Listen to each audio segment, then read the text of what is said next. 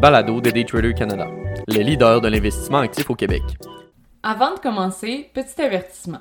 Le contenu de ce balado, les données financières et économiques, incluant les codes boursières ainsi que toute analyse et interprétation de celles-ci, sont fournis à titre d'information seulement.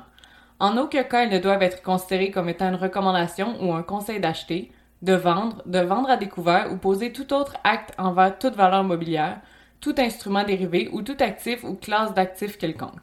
Bonne écoute! L'inflation, contrée simplement. Par Olivier Gélina, analyste financier et contributeur pour Daytrader Canada. Les derniers chiffres sur l'inflation dévoilés par la Banque du Canada pointent vers une conclusion à laquelle économistes et analystes s'attendaient depuis quelques mois. Les pressions de la pandémie sur les chaînes d'approvisionnement, la main-d'œuvre ainsi que les finances du pays commencent à se faire sentir sur le portefeuille des individus et familles. Les derniers chiffres reportés de 4,7% sont des preuves que la Banque du Canada éprouve certaines difficultés à la contrôler. L'inflation, comme beaucoup le savent, est détrimentaire au pouvoir d'achat d'un individu. Il s'agit du calcul de l'augmentation des prix d'un panier type. Cette donnée est calculée à l'aide d'un outil nommé IPC ou Indice de prix à la consommation. Cet indice regroupe les catégories de près de 700 items ou services courants afin d'obtenir un portrait global des prix au Canada. L'alimentation, les logements, le transport, les meubles, les électroménagers, vêtements, tout s'y retrouve normalement.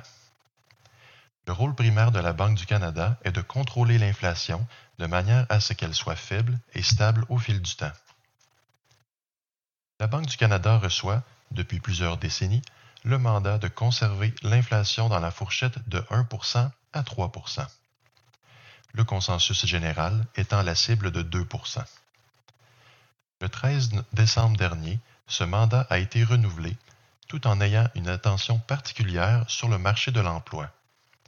Alors que ce dernier item n'était pas au front de leur mandat passé, cette fois-ci, il a été bien spécifié que l'emploi devait également faire partie du mandat. Le mandat fait également état du contrôle réel que la banque possède sur l'inflation. Alors que l'IPC regroupe en théorie tous les items de notre panier mentionnés plus haut, les chiffres montrés sont souvent des mesures modifiées de l'inflation. L'IPC tronqué, par exemple, une des mesures privilégiées, retire les items à variation élevée durant la période d'observation, soit les distributions de 20% au-dessus de l'IPC moyen et 20% en deçà de celui-ci. Ce faisant, 40% du panier est automatiquement retiré. Comme certains biens connaissent un prix plutôt volatile en temps normal, oui, je te regarde, prix de l'essence, ils sont souvent exclus des chiffres présentés. L'IPC est également pointé du doigt sur d'autres fronts. Entre autres, le phénomène de shrinkflation, où le format des items achetés réduit, sans toutefois voir leur prix être réduit pour autant. Cette pratique est devenue courante parmi les fabricants et manufacturiers ces dernières années et permet aux compagnies de refiler la hausse des coûts de production aux consommateurs très subtilement. Dans les récents mois, la Banque du Canada s'est fait prendre de court sur la progression des prix.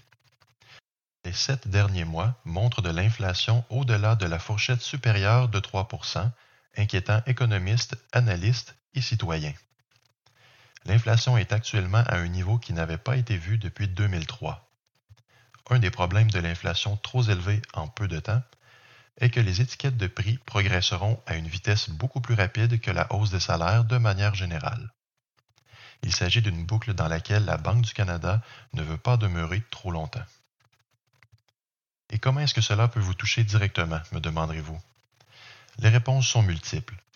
Votre épicerie coûtera plus cher, et cela semble vouloir persister en 2022. Votre argent dormant dans un compte de banque régulier perd de son pouvoir d'achat. Vos investissements perdent également ce même pouvoir. Pour certains, il s'agit de leur plan de retraite qui en absorbe le coût. Quoiqu'il n'y avait pas de recette magique pour contrer cette poussée des prix, certains outils et stratégies peuvent être déployés afin de minimiser les impacts. Une des stratégies connues est la recherche de dividendes.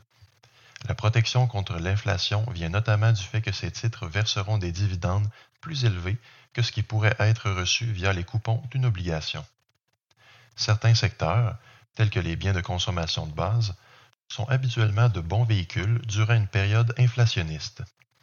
Les détaillants fournissant de la nourriture, des vêtements, produits de soins personnels et autres devraient connaître des revenus stables, voire croissants, leur permettant de verser de plus gros dividendes. Le fonds négociant en bourse de Invesco Equal Weight Consumer Staple sur le New York Stock Exchange sous le ticker RHS présente un bon portrait de diversification dans cette catégorie. Une alternative aux titres à dividendes dans ces secteurs reliés à l'inflation consiste à investir dans un actif dit protégé contre l'inflation. Ces véhicules, souvent caractérisés comme TIPS en anglais ou Treasury Inflation Protected Securities, offrent une protection contre l'inflation en étant indexés à la métrique en question. Cette solution prend cependant une tangente de protection plutôt que de gain sur un horizon long terme. Certains investisseurs préféreront se réfugier vers des titres d'infrastructure et d'immobilier. Ces titres sont également considérés comme une bonne protection contre l'inflation puisque les valeurs des infrastructures derrière sont étroitement reliées au taux d'inflation, venant de leur liberté d'augmenter les loyers des locataires. La structure derrière ces titres est souvent en tant que Real Estate Investment Trust, ou REIT, où la compagnie opérante reçoit une multitude d'allègements fiscaux mais doit cependant distribuer près de 90% de leurs revenus imposables aux actionnaires. Ces distributions viennent, tout comme les dividendes, minimiser l'impact des pressions inflationnistes. Il y a cependant un risque supplémentaire, gracieuseté de la pandémie, où les REITs à vocation commerciale semblent déjà chamboulés par le manque de clientèle visitant leurs différents centres commerciaux et par le fait même de boutiques louant ces locaux il pourrait être judicieux de regarder dans le secteur des soins médicaux, comme le Community Healthcare Trust sur le New York Stock Exchange, ticker CHCT, offrant un rendement de dividende de 3,91% Il y a également l'option, quoique coûteuse, d'acquérir un actif réel, tel que des terres agricoles, immeubles à logement ou autres, afin de se bâtir une protection face à l'inflation. Il ne faut toutefois pas perdre de vue que la récente poussée des prix ne devrait pas atteindre les niveaux alarmants de 1970 où l'inflation a pu atteindre le 14% D'ailleurs, la hausse des taux possibles dès 2022 semble en calmer plus d'un sur le marché.